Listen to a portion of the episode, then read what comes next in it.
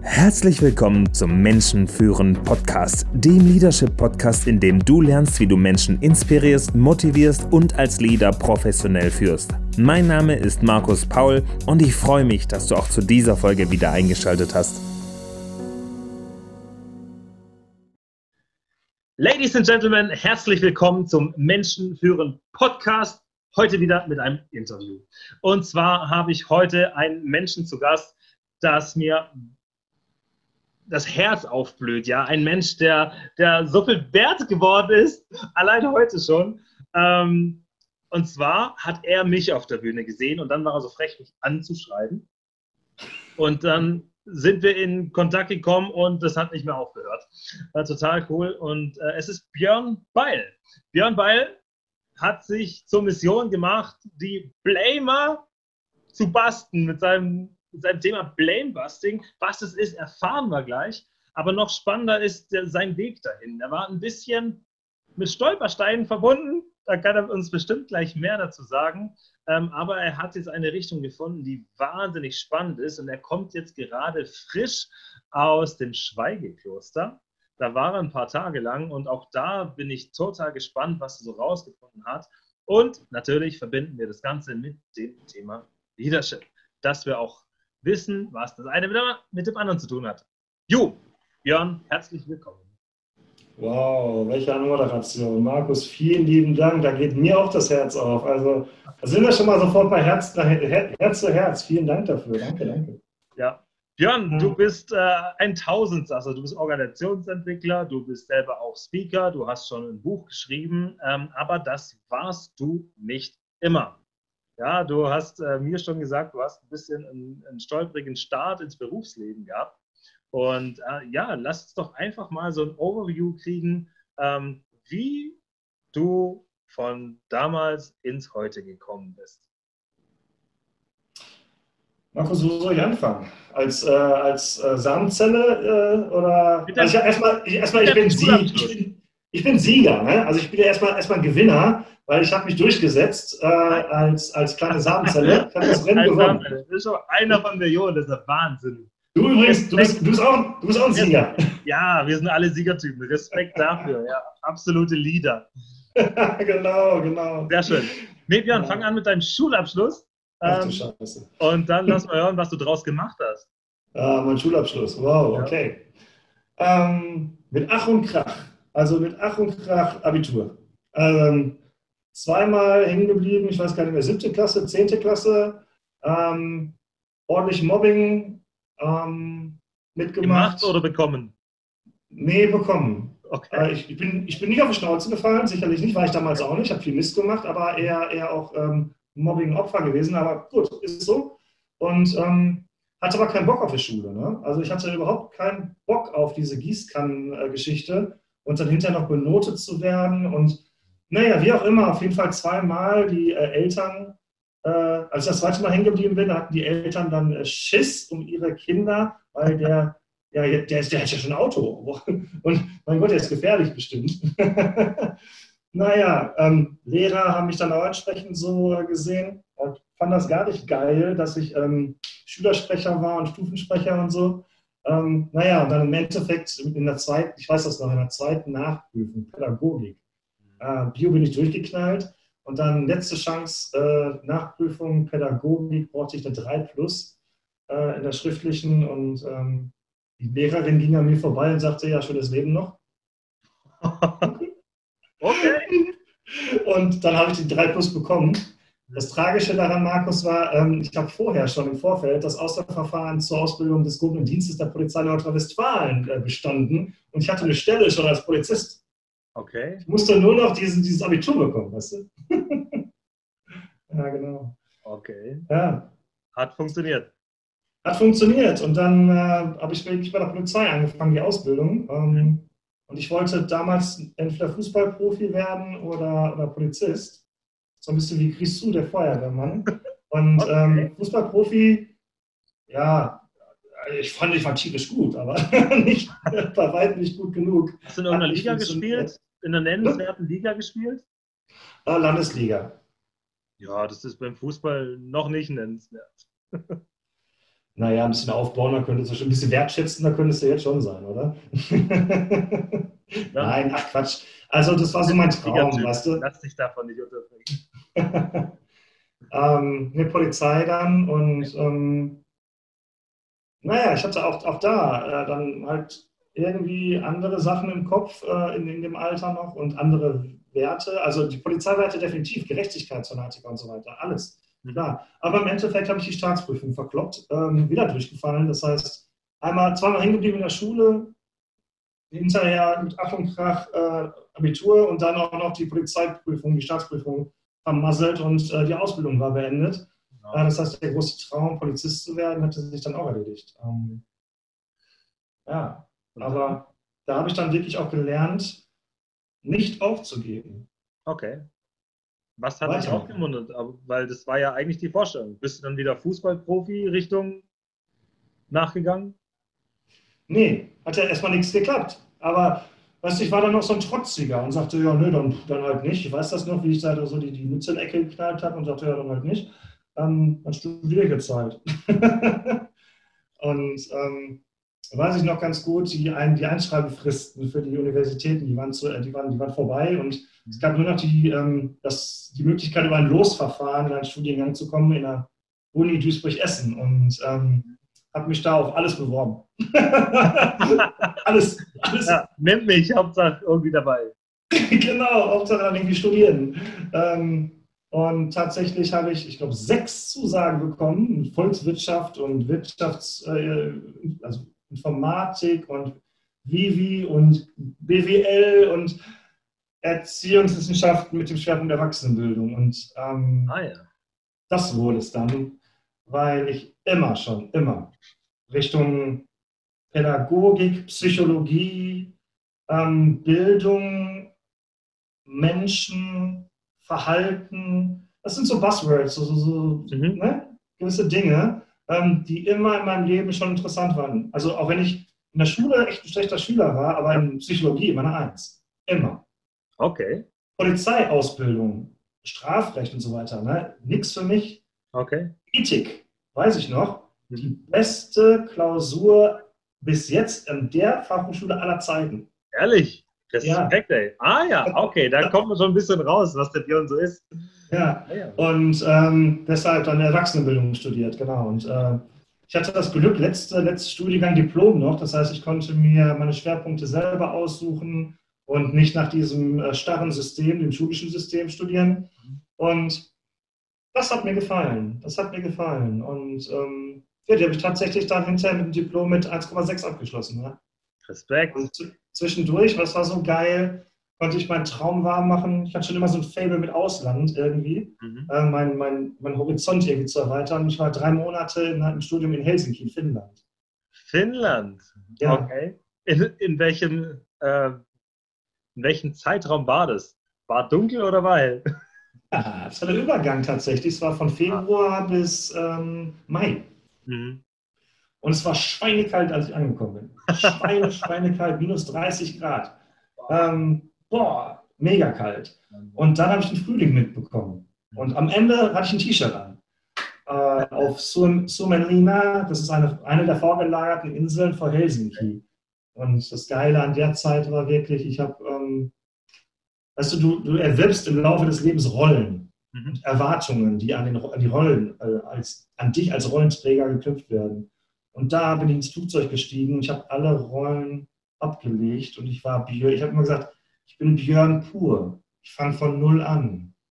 Ah. Und die Möglichkeit zu bekommen, von null anzufangen und einfach sich darauf zu verlassen, wie du bist, ohne Maske, 100% authentisch. Mhm. Wow. Und dann das Feedback zu, dann einen Freundeskreis aufzubauen und da anzukommen, dich zu socialisen.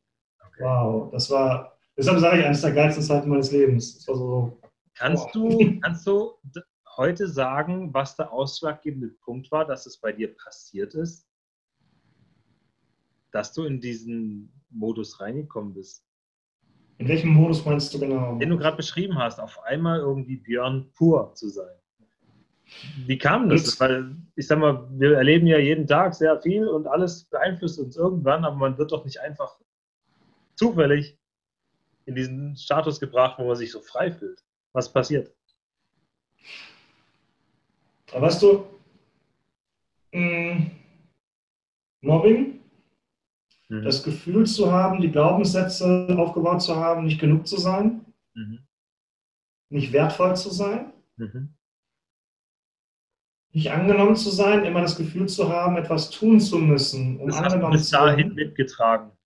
Genau. Bis nach Helsinki mitgenommen. Und dann ins Flugzeug zu steigen, die letzten Zweifel abzulegen und dann zu realisieren, hier kennt dich keine Sau. Mhm. Und hier wird dein Wert nicht an Noten gemessen. Mhm. Oder die, die Leute wissen nicht, dass du zweimal hängen geblieben bist.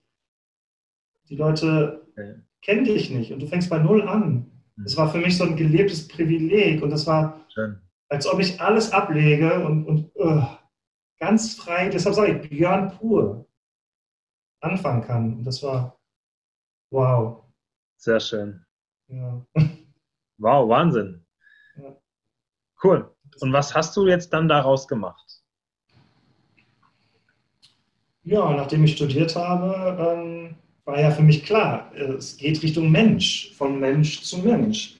Ich bin kein Ingenieur, ich bin kein, kein, kein Spezialist in irgendwelchen Sachen, sondern bin nur ein Pädagoge sozusagen, ich bin nur ein Psychologe. Ähm, und dann habe ich in einem äh, EU-finanzierten Bildungsprojekt gearbeitet ähm, okay. und ähm, bin mit jungen Erwachsenen zwischen 18 und 30 nach äh, Irland geflogen mhm. und habe die auf ihrem Weg der persönlichen Entwicklung begleitet.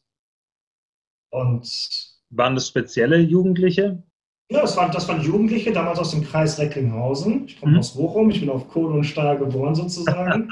ähm, und das waren, das waren Menschen, also junge Erwachsene, die arbeitssuchend waren und ganz okay. unterschiedlich. Da waren Leute bei, die studiert haben und auf den Studienplatz gewartet haben. Okay. Da waren aber auch Menschen bei, die nichts anderes gesehen haben als Recklinghausen. Okay. Und irgendwie sich auch schon aufgegeben haben, weißt du? Mit 20 Jahren ja. sich schon aufgegeben haben, weil sie das Gefühl hat, die Gesellschaft hat sie aufgegeben. Oh, das ist hart. Mit den Menschen. Mhm. Genau, mit den Menschen, 15 Stück, nach Cork, nach Irland in dem Fall zu fliegen. In einer Gastfamilie sind die untergebracht. Die dürfen an der UCC, am University College Cork, Englisch studieren, da wo nur Privilegierte eigentlich studieren. Mhm. Ähm, und hinterher ein Praktikum machen im Betrieb. Und da neues Selbstvertrauen zu gewinnen. Und das ist eigentlich das zu erleben, was ich gerade selber erlebt habe oder damals erlebt habe in Helsinki. Aber von der anderen Seite, die Menschen dabei zu begleiten, das zu erleben. Genau. Wahnsinn. Und auch aus Löchern zu holen wieder, zu coachen und so weiter. Ja, das war, das war schon erfüllend. erfüllend. Das glaube ich definitiv. Ja, hat eine Menge gegeben. Da habe ich schon gelernt, ähm, zu geben ist mhm. Schöner als zu nehmen. Also ich finde, bei mir, bei mir schüttet es mehr Positives aus, wenn ich gebe, anstatt nur zu nehmen im Endeffekt. Ne? Vielleicht, kennst, vielleicht, vielleicht kennst du das, wenn du, wenn du deiner Freundin etwas schenkst und die freut sich darüber, ist das viel, viel geiler, als wenn sie dir was schenkt, oder? Ja, tatsächlich, es ist so erfüllend. Äh, unsere Geschenke sind äh, Zeit miteinander, wenn wir mhm. gemeinsam Zeit verbringen und was äh, gemeinsam erleben. Äh, und wenn ich ihr einen Traum erfülle, wo sie, den sie erleben will und ich dabei bin, das ist für sie wahnsinnig, aber für mich genauso, weil ich kann dann ihre Augen sehen, wenn sie es erlebt und das ist toll. Oh, und dann sind wir bei so einem anderen, neuen, einem anderen Thema, da komme ich später vielleicht noch zu Dankbarkeit. Mhm. Wow. Schön. Ja. So, aber das machst du ja heute gar nicht mehr. Wie lange ging das, dieses Projekt? Ähm, lass mich überlegen. Drei Jahre. Okay. Jahre. Warst du drei Jahre in Irland? Nein. das war immer das, das, Projekt begann in der Vorbereitung äh, in Deutschland, okay. dann drei Monate Irland und dann noch drei Monate Nachbereitung. Also jede Runde okay. ging, äh, ging also immer ähm, diese 3, 3, 3, neun Monate. Und ähm, ja, aber es war, es war ganz ehrlich, öffentlich finanzierter Bereich, Befristung immer und naja, ich wollte, ich wollte in die Industrie dann tatsächlich. Okay. In die Industrie, da, ja, da wo auch das Geld liegt natürlich, klar. Ähm, und das selber weiterentwickeln auch. Okay. Und, ja, klar. Mhm. Und dann habe ich angefangen bei Media Saturn. Media Saturn ähm, als Personalentwickler verantwortlich für 17 Mediamärkte im Bereich Rhein-Neckar-Saar. Okay. Ähm, und da ging es darum, also völlig divers, da ging es darum, vor allem die Menschen da abzuholen, wo sie sind. Und da habe ich gelernt, du kannst nicht mit der Gießkanne über Menschen gehen. Mhm. Und das eine funktioniert nicht bei dem, das eine mag bei dem einen funktionieren, ja, bei dem einen, aber bei dem anderen nicht. Das heißt, gerade im Bereich Training, mhm. Führungskräfteentwicklung, ja. Verkaufsschulungen, Customer Orientation, all diese Sachen, Talentmanagement, all, all dieses ganze Zeug sozusagen, ja, ähm, funktioniert da gut, da aber nicht. Das heißt, meine Herausforderung war für 17 Mediamärkte, 17 unterschiedliche Brillen aufzuschärfen und dann immer aufzusetzen.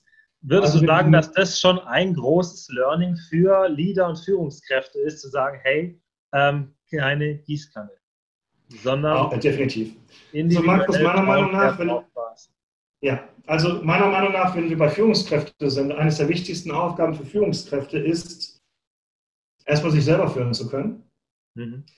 und danach mit aufrichtigem Interesse sich für die eigenen Mitarbeiter einzusetzen, mhm. die Stärken, die Schwächen, die Interessen und die Ziele herauszufinden und sie entsprechend dessen zu fördern und zu fordern. Ich glaube, ich lasse dich künftig meinen Vortrag halten. Nein, aber das ist sehr, sehr schön, äh, weil ich bin absolut deiner Meinung. Hast du da mal eine Erfahrung gemacht mit einer Führungskraft, wo genau das der ausschlaggebende Punkt war für Erfolg oder Misserfolg? Markus, das, das, ist, das, das ist der Key Factor. Das ist auf Dauer, auf Dauer ist das der Schlüssel meiner Meinung nach. Gib uns mal so, so eine einen kurzen Einblick in so eine Geschichte mit einem von diesen Führungskräften, wo du da hast dran arbeiten musst. Fällt dir eine Geschichte ein? Ja. Ich nenne jetzt nicht das Unternehmen. Nein, brauchst du nicht. Aber eine Führungskraft, die, ich erinnere mich da gut dran, seit vielen Jahren Fachkraft war seit vielen Jahren eine super, eine super Fachkraft war, wirklich ganz, ganz klasse, zuverlässig in dem, was sie tat. Auf dem Krankenzettel, ich glaube, in, in 20 Jahren zwei Krankentage hatte, wenn überhaupt. Und die ist dann, weil Überraschung, der, der, Team, der Teamleiter in Rente gegangen ist, ja. dann hat diese, diese Person die Führungsrolle bekommen. Und hat nie gelernt, in seiner Profession nie gelernt, mit Menschen umzugehen, geschweige denn, sich damit zu beschäftigen, mit sich selber zu beschäftigen. Mhm. Was ist passiert? Das Team hat Orientierung verloren. Okay. Das Team hat versucht, Orientierung zu finden, ist aber im Chaos gelandet. Die Performance ist runtergegangen. Er kam damit nicht klar. Mhm. Unzufriedenheit ist entstanden. Und das ganze Team war auf einmal in einem Zustand, wo pure Unzufriedenheit geherrscht hat und die Performance auch in den KPIs komplett runtergegangen ist. Wahnsinn. Ähm, und dann äh, habe ich mit, äh, mit Unterstützung ähm, dann entsprechend, weil, weil ich kein, kein, Trainer war in der Position, sondern Leiter Learning and Development, mhm. ähm, mit Unterstützung entsprechend äh, gecoacht. Und Mindset zu ändern. Ja. Das ist nicht so einfach. Und manchmal muss man sich dann auch Gedanken darüber machen, ob das die richtige Person ist. Ja, ganz klar. Ähm, Warum aber, glaubst du, dass man diese Auswahl oder ich sag mal, dieses Kriterium in dem Auswahlprozess vorher nicht angewendet hat? Nein. Man hat ja diese Person auf diese Position gesetzt, aber warum hat man dieses Kriterium nicht beachtet? Markus, weil die meisten Unternehmen meiner Meinung nach, meiner Erfahrung nach, das überhaupt nicht oft auf der Festplatte haben sondern das ist ja das, was ich gerade so gesagt habe, so, so, so flapsig gesagt habe. Oh Wunder, oh Wunder, Überraschung, da, ist einer, da geht einer in Rente. Nachfolgeplanung ist so ein schönes Stichwort. Wo gibt es denn Nachfolgeplanung? In welchem Unternehmen gibt es Nachfolgeplanung? Also so, alle Unternehmen, die das gerade sehen, bitte schreiben, weil wir würden es wirklich gern wissen. ja, ja, ja, tatsächlich. Eine Nachfolgeplanung. Einen Plan dahinter zu haben. Äh, Talentmanagement, da Programm, wo genau diese Themen behandelt werden. Wir hatten das. Ähm, so, und stattdessen ist es, wir, wir entwickeln mehr oder weniger, wenn wir entwickeln, ins Blaue hinein. Und gerade in Deutschland, in, im Land der Ingenieure, ähm, geht es zu 90 Prozent um Fach, Fach, äh, Fachausbildung und Technical Skills. Sozusagen. Aber das hat uns doch groß gemacht als Deutschland. Wir sind doch made in Germany. Ja, klar. Aber das Doofe ist, die Welt hat sich gedreht. Und wenn ich mal überlege, in den letzten zehn Jahren, ja, was da passiert ist, ich glaube, wir sind eine Generation, in der bis jetzt das meiste passiert ist und übrigens auch noch passieren wird. Und ähm, Made in Germany, ja, nett. Aber, aber wo kommen denn jetzt die innovativen Autos her? Wo kommen die neuen Technologien her? Ja. Aus Deutschland? Also, ich möchte das Thema gar nicht zu tief bespielen, Markus, aber äh, um deine Frage zu beantworten, neue Fähigkeiten, neue Skills, neue Mindsets sind, sind gebraucht. Ähm, und diesen Shift müssen wir hinkriegen. Und dafür brauchen wir die richtigen Leute. Und vor allem Mind Engineers. Richtig, wir brauchen Mind Creators sozusagen oder Mind, Mind, Mind Changes. Da bin ich ja bei dir übrigens, ne? Mind Changes oh. und Culture Creators. Ähm, und dann hast du noch diesen, diesen Clash zwischen der alten, zwischen den älteren Werten, den traditionelleren Werten und auch den Glaubenssätzen. Die Glaubenssätze übrigens, die ganz häufig heißen, du musst hart arbeiten, um erfolgreich und reich zu werden. Ja, aber man und könnte auch intelligent arbeiten, das weiß nur keiner. Mhm, genau. Das darf auch ganz viel, sein. ganz viel Wissen, Wissen. Ja. Die haben, nicht, die haben nicht gecheckt, dass es Google gibt. Ähm, ganz viel Wissen, muss viel hart arbeiten, fleißig arbeiten, lange hart arbeiten und dann irgendwann, du als Schwabe weißt das, und dann irgendwann kannst du Häuslebauer, Häuslebauer ne? und schön sparen. Ähm, und, und jetzt die neue Generation, die von passivem Einkommen spricht, die von einer Vier-Stunden-Woche spricht, die von auf einmal unlimited possibilities spricht, all diese Wow, wo die denken, ja, genau, quatsch mal. Und diesen, die zusammen in einem Unternehmen zu haben und dann in Hierarchie ähm, auf die, die neue Führungskraft von der Fachkraft ist, das ist spannend. Aber dafür haben wir dann Leute wie dich, ne? Ja, klar. Also von dem her, es gibt ja auch dich äh, genau für das Thema auch, weil das führt ja auch zu Konflikten Stück für Stück immer wieder. Und da gibt es auch ganz pers spezielle Persönlichkeiten, über die reden wir nachher noch. Schön. Das heißt, du hast da wirklich äh, viel erlebt und hast da das Unternehmen begleitet. Wie lange hast du das gemacht? Hm. Diese 17 Standorte? Ah, oh, ein Jahr. Ein Jahr. Okay. Ein Jahr. Denn äh, ja, da, ähm, da musste, also ich, ich war ja nur unterwegs. Ich war nur unterwegs und damals war äh, mein jetzt sechsjähriger Sohn, der vor zwei Jahren, vor zwei, Jahren, vor zwei Wochen in die Schule gekommen ist, mhm. äh, unterwegs. Und ähm, nee, da war ich sehr, sehr froh, dass ich ein Angebot bekommen habe aus, wie wir hier im Ruhrpott sagen, wobei ich bin ja gar nicht im Ruhrpott, aus um Ecke, sozusagen, ja. um Ecke und durfte da ähm, für zwölf Länder sogar das Thema Personalentwicklung von Null aufbauen. Okay, wahnsinnig. Mhm. Wie macht man sowas? Sag ich nicht. Gut, alles klar. Nächstes Thema. Nein, aber das klingt spannend, weil im Prinzip so eine Personalentwicklung aufgebaut hast du an der Stelle bisher ja noch nicht. Du hast mit dem Learning Development natürlich geschaut, hey, was müssen die lernen, Qualifizierung etc.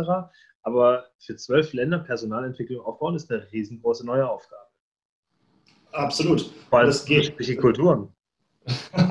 ja, klar, genau. EMEA, ne? also Europa, Mittlerer Osten und Afrika. Ähm, plus einen ganz kleinen Standort in Amerika. Ähm, es geht nicht mit der, mit der, äh, mit der Gießkanne, nein. Du musst auch gucken, dass du den richtigen Grad findest zwischen Zentralisierung und Dezentralisierung. Mhm.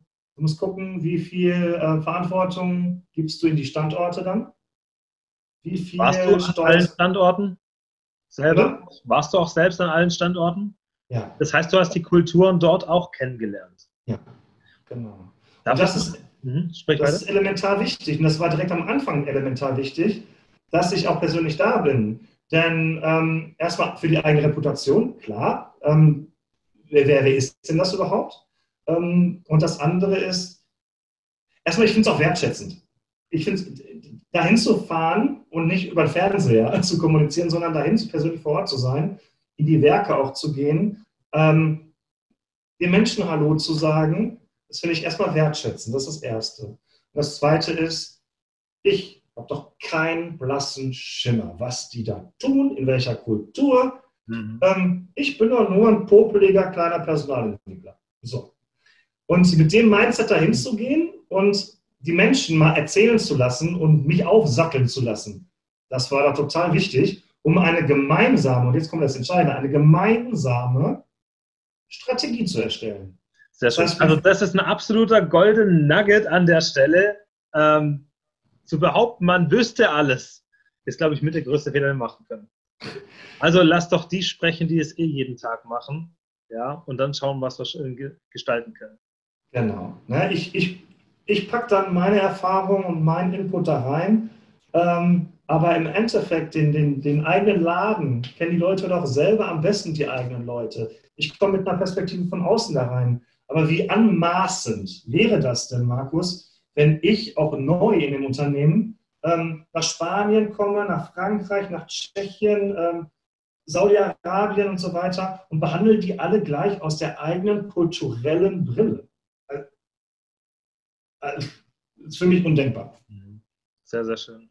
Ich meine, du hast ja natürlich eine schöne Vorerfahrung, weil du eben selbst in ein anderes Land gegangen bist und dort äh, damals in der Offenheit gestoßen bist, dich neu kennenzulernen. Ähm, und das konntest du damit halt eben auch mitnehmen. Und genau. zu wissen, hey, da können wir uns begegnen als Menschen. Sehr, sehr spannend. Immer, immer als Menschen von Herz zu Herz begegnen, genau. Sehr, sehr schön. Ja. Spannende Reise, ey. Aber wir ja, sind am Ende. Es war, war, ein Teil der Reise, ne? Dann, dann, dann ging es los. Heißt? Dann tatsächlich los. Also. Wie weit warst du da schon für dich, für die Ausrichtung du hast? Weil wir sehen jetzt bei dir im Hintergrund steht Blamebuster. Da sind wir aber ja noch lange nicht auf deiner persönlichen Reise. Wo warst du mit deinem Mindset? Wo wolltest du mit dir persönlich hin zu dem Zeitpunkt, wo du da die Länder bereist hast? Das war so eine Transition-Phase, eine Transformationsphase ein Stück weit schon. Mir ist während des Studiums was passiert, was ein Mindchanger war. Okay. Und dann war aber noch ein Ego. Und das wollte was? Ähm, ja, wahrscheinlich auch ein Stück Materielles und, und, und An Anerkennung und ähm, Erfolg. Mhm. Ja, genau, ich glaube sowas. Was so das klassische System als Erfolg definiert. Mhm, genau. Aber jetzt in der Retroperspektive nochmal, und das ist das, was ich auf der Bühne übrigens auch erzähle. Ähm, es gab eine Situation, also, mal anders, Markus, pass auf. Ich wurde, ich bin in so einer Blase aufgewachsen. Mhm. In einer Blase, in der immer nur die anderen Schuld haben. Ah. Sind wir, sind wir in Urlaub gefahren mit, mit, mit, mit, mit Bekannten, weißt du? Mhm. Dann haben die Bekannten, der war der Urlaub, wenn der Urlaub scheiße war, dann waren es die anderen, dann waren es die Bekannten.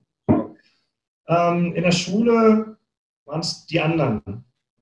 Ähm, es waren immer die anderen. Und das war so eine, so eine wohlige Blase, weißt du? Das ist ja, ist ja schön, wenn du dann auch in einer, eher in so einer Opferhaltung gehst. Ne? Oh, das heißt, du warst selbst so. Ja, klar. Opferhaltung wird ja von zu Hause auch schön gepudert dann mhm. und kriegst auch ein Stück weit vorgemacht. Immer die anderen. Und ähm, das war, das war die längste Zeit meines Lebens so. So bin ich so durch die Welt gegangen und äh, hat, schon, hat schon ein Stück weit geklappt auch. Und ähm, habe ja gesagt, habe nicht aufgegeben, ne? das sind ja die anderen schuld. Aber ähm, im Endeffekt gab es da eine Situation, soll ich euch damit mal reinholen eben? Oder? Gerne, natürlich. Da warte ich ganz gespannt schon drauf.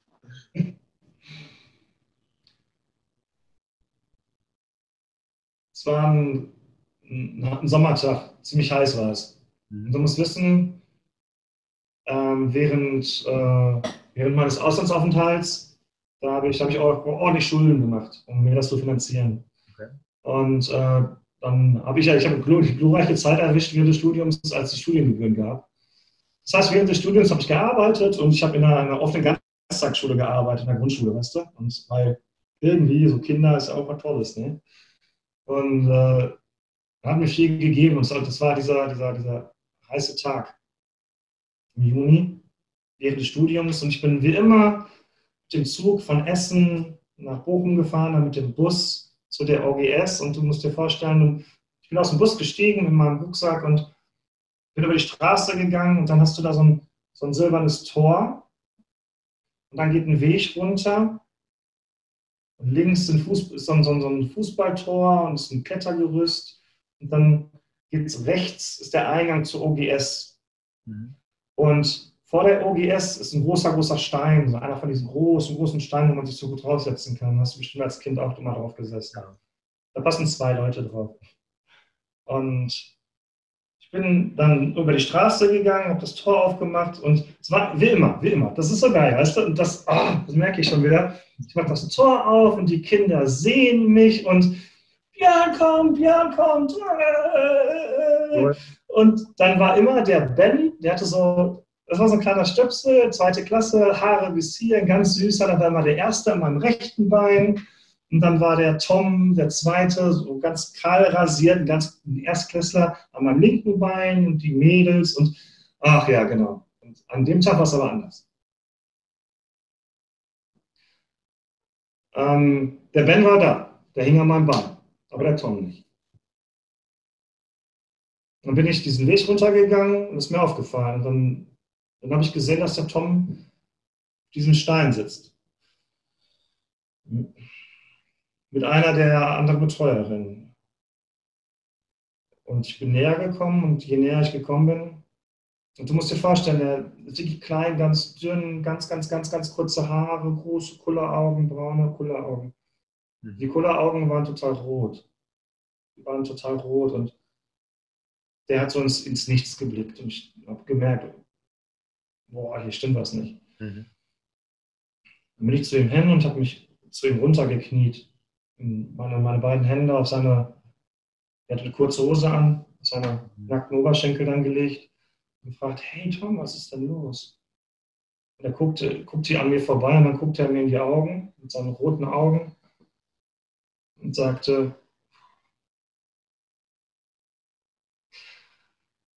boah, ähm,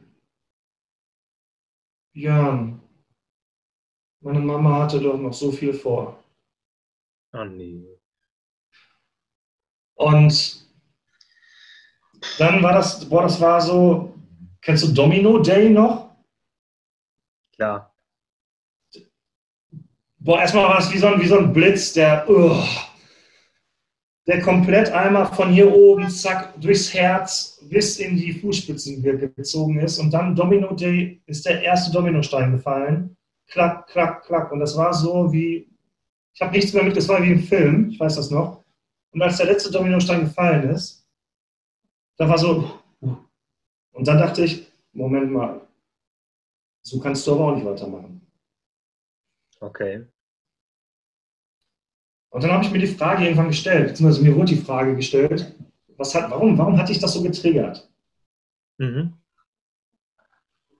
Habe ich, Gedanken, hab ich mir Gedanken darüber gemacht. Und dann habe ich gemerkt, ja, das ist so eine familiäre Geschichte. Okay. Ähm, ja, ich habe Verlustängste gehabt als Kind. Verlustängste, weil leider ich von mit drei Jahren von meinem leiblichen Vater getrennt wurde. Und ähm, ungewollt in dem Fall. Ungewollt. Habe dann einen neuen Vater bekommen, den ich geliebt habe. Leider ist er verstorben schon. Jetzt. Ähm, aber was ich da erlebt habe im Endeffekt, das, das hat mich da getriggert im Endeffekt. Ja. Das war so, boah, und das kam zusammen. Da war die Frage da, wie lebe ich? Weil das kann mir auch passieren. Einfach so mal geschwind aus dem Leben raus. Genau. Das war Teil 1 des Interviews mit Björn Beil. Wenn es dir gefallen hat, dann schalt auch wieder ein für den zweiten Teil. Vielen Dank, dass du auch bei dieser Folge wieder dabei warst. Wenn es dir gefallen hat, dann bewerte und abonniere jetzt den Menschen führen Podcast.